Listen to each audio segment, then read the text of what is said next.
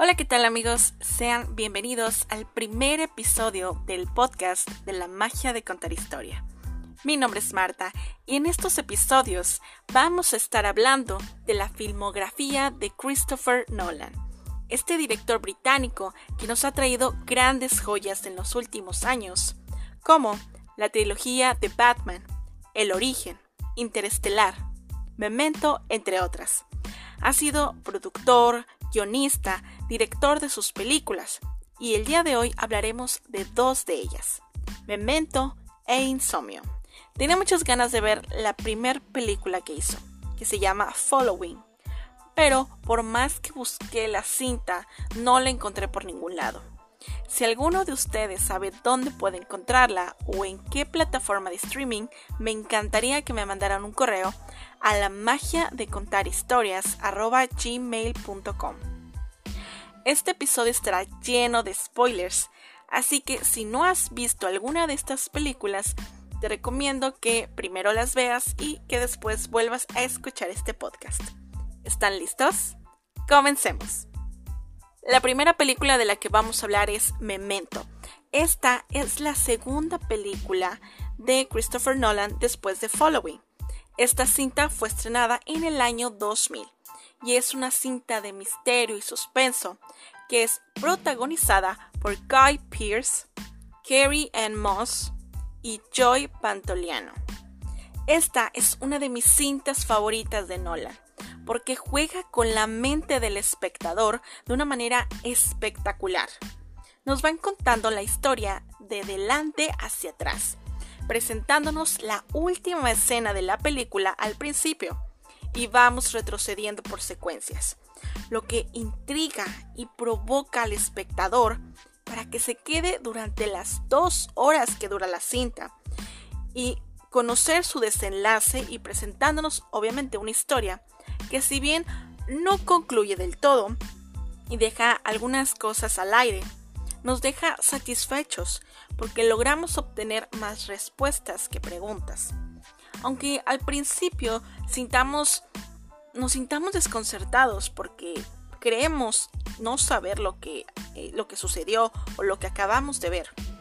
Pero si nos ponemos a analizar los detalles, nos damos cuenta que obtenemos esas respuestas que tanto queríamos. Lo que sabemos es que Leonard, el protagonista, fue golpeado por unos maleantes y perdió la memoria a corto plazo. Lo único que recuerda con certeza es su pasado antes de ese incidente y cualquier cosa que vive en el futuro, después de dicho incidente, pues lo olvida a los pocos minutos o segundos. Él cree que debe matar al hombre que abusó y mató a su esposa. Y para recordar todo esto empieza a tatuarse diferentes frases en su cuerpo. Y con cierto sistema de organización que él inventa, también toma fotos y escribe en ellas.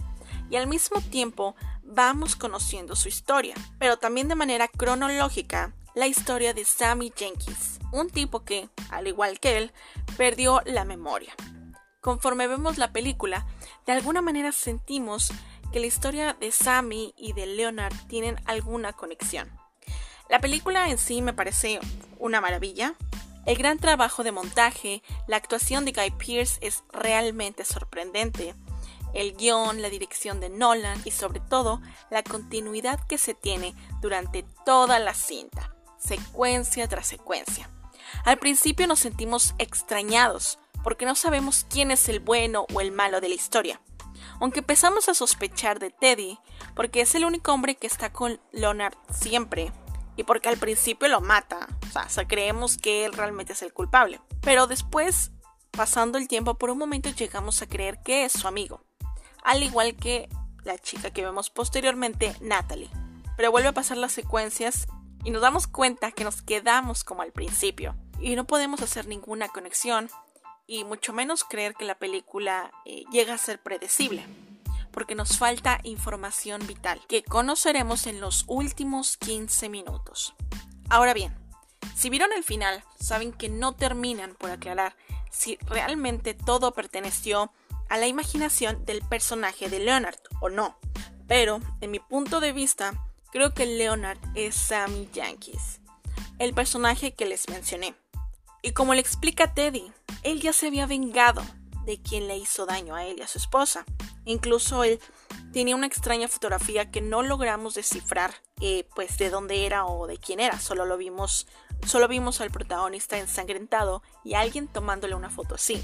Pero realmente no supimos por qué fue. Todo empieza a conectarse cuando Teddy le empieza a explicar en los últimos 15 minutos que realmente él es Sammy, que toda esa historia se la inventó él, pero al final terminó por olvidarlo y siguió buscando a otros G, creando acertijos, olvidando todo para tener un motivo por el cual despertarse y fijar eh, esa meta de encontrar de nueva cuenta a otro G y mintiéndose a sí mismo, creando una falsa ilusión para atrapar de nueva cuenta a ese John G que ya había atrapado, que ya había matado y que aún así en su sed de venganza que no terminó, bueno, como dice el dicho, no, o sea, uno nunca termina esa sed de venganza, ¿no? Por más que lo intentes, nunca te sientes lleno.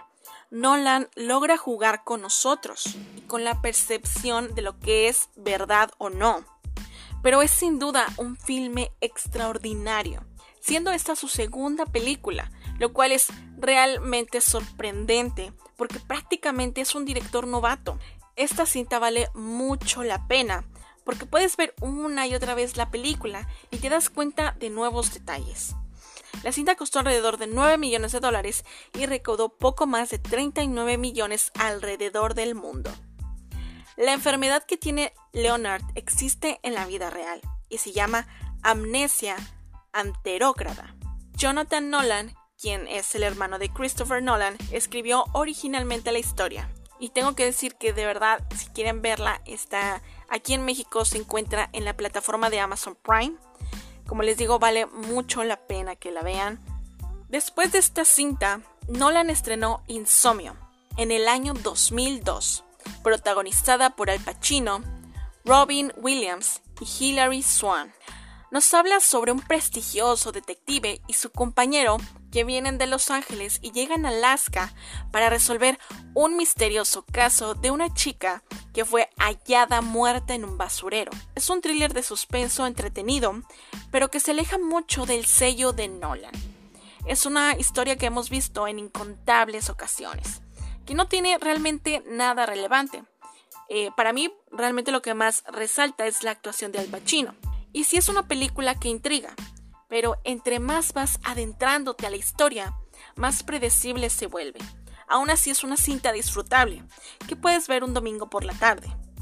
Pero de toda su filmografía, creo que esta es la que menos me gusta de él. Esta cinta es un remake de una película noruega y tuvo un presupuesto de 46 millones de dólares y recaudó poco más de 113 millones de dólares alrededor del mundo. Hasta aquí dejamos el episodio de hoy, espero que les haya gustado y la próxima semana vamos a hablar sobre la trilogía de Batman. También hablaremos sobre algunas curiosidades y analizaremos si realmente fue una buena trilogía o no.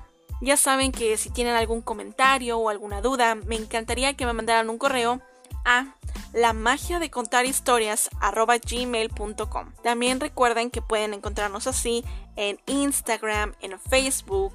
Tenemos también una página web donde platicamos sobre otras películas y por supuesto tenemos un canal de YouTube. También vayan, los invito a que se suscriban y que también se den una vuelta por ahí. Muchísimas gracias por escucharnos y yo los veo la siguiente semana. Hasta luego.